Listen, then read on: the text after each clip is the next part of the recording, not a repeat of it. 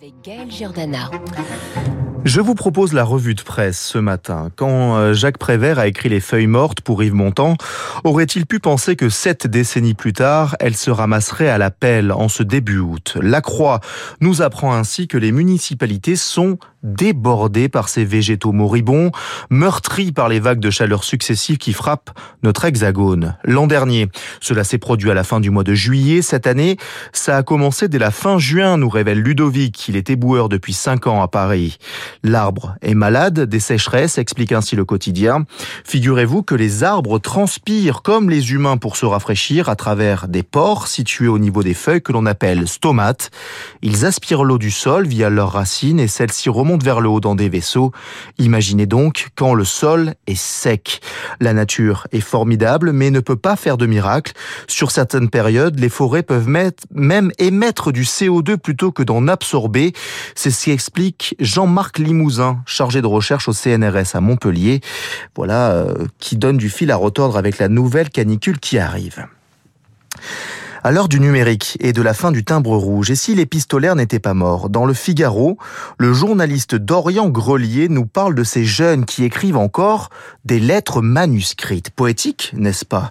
Paula, 22 ans, nous rejoue du chaud d'Erlot de Laclos. Après deux années de prépa littéraire, avec une amie, on s'était promis de s'écrire comme dans les liaisons dangereuses. C'était un moyen d'entretenir une relation longue distance, explique l'étudiante.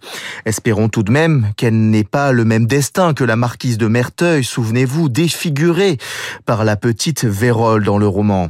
D'autres prennent le temps de l'introspection, comme Nicolas, 19 ans, qui écrit des choses qu'il n'ose pas dire à sa copine. Des lettres devenues un business pour Léa Fêtre, une écrivaine publique, comptez tout de même 40 euros la missive. Des cartes postales, les politiques vont vous en envoyer tout l'été. Dans l'opinion, on apprend qu'entre septembre et décembre, la majorité des partis politiques vont désigner leurs dirigeants. C'est une bonne situation sa chef de parti, s'interroge le quotidien. C'est plus chiant qu'autre chose, témoigne anonymement un représentant de mouvement. Un parti n'empêche, cela permet d'exister, un peu, beaucoup, passionnément dans les médias. D'où cette question euh, dans cette revue de presse, faut-il être lièvre ou tortue? Dans le Parisien, trois ténors de la droite macroniste ont choisi le petit mammifère. Ils tâtent déjà le terrain pour 2027. Édouard Philippe, Bruno Le Maire et Gérald Darmanin, ils se préparent tous pour la prochaine présidentielle.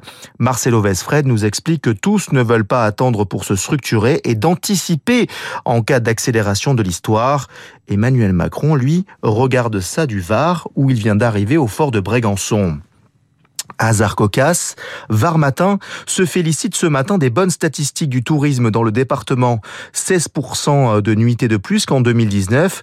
La saison touristique s'annonce record cet été. C'est ce que nous disent aussi les échos. Les visiteurs étrangers font rebondir la croissance. En France, plus 0,5% en dépit de la montée des périls, écrit Nathalie Silbert. Et ils sont nombreux, ces périls. L'inflation, la crise énergétique, les pénuries. Heureusement que les touristes sont là.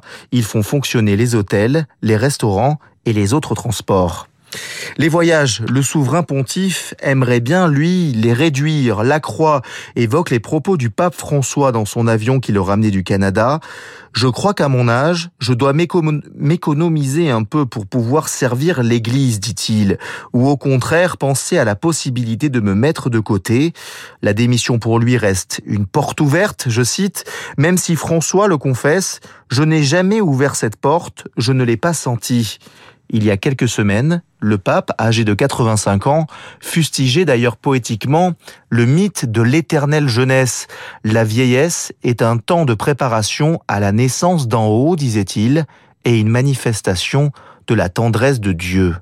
Le Figaro nous écrit l'épilogue de cette revue de presse ce lundi, avec l'icône de la jeunesse éternelle justement, Norma Jean Mortenson, dite Marilyn Monroe, une série d'été en six épisodes qui nous raconte le destin tragique de cette étoile partie trop tôt à l'âge de 36 ans, il y a quasiment 60 ans, le 5 août 1962. Eric Neuhoff nous dévoile les visages de Marilyn, la starlette tout d'abord avant la star, son mariage à 16 ans, puis ses rêves à Hollywood. Hollywood, c'est un endroit où l'on vous offre 1000 dollars pour un baiser et 50 cents pour votre âme, dira-t-elle. En ce début août, à côté des feuilles jaunies tombées sur le sol, il y a donc aussi la nostalgie qui se ramassent à la pelle dans vos journaux. Voilà pour cette revue de presse. Il est 8h42. Dans un instant, c'est euh, le philosophe Luc Ferry qui est notre esprit.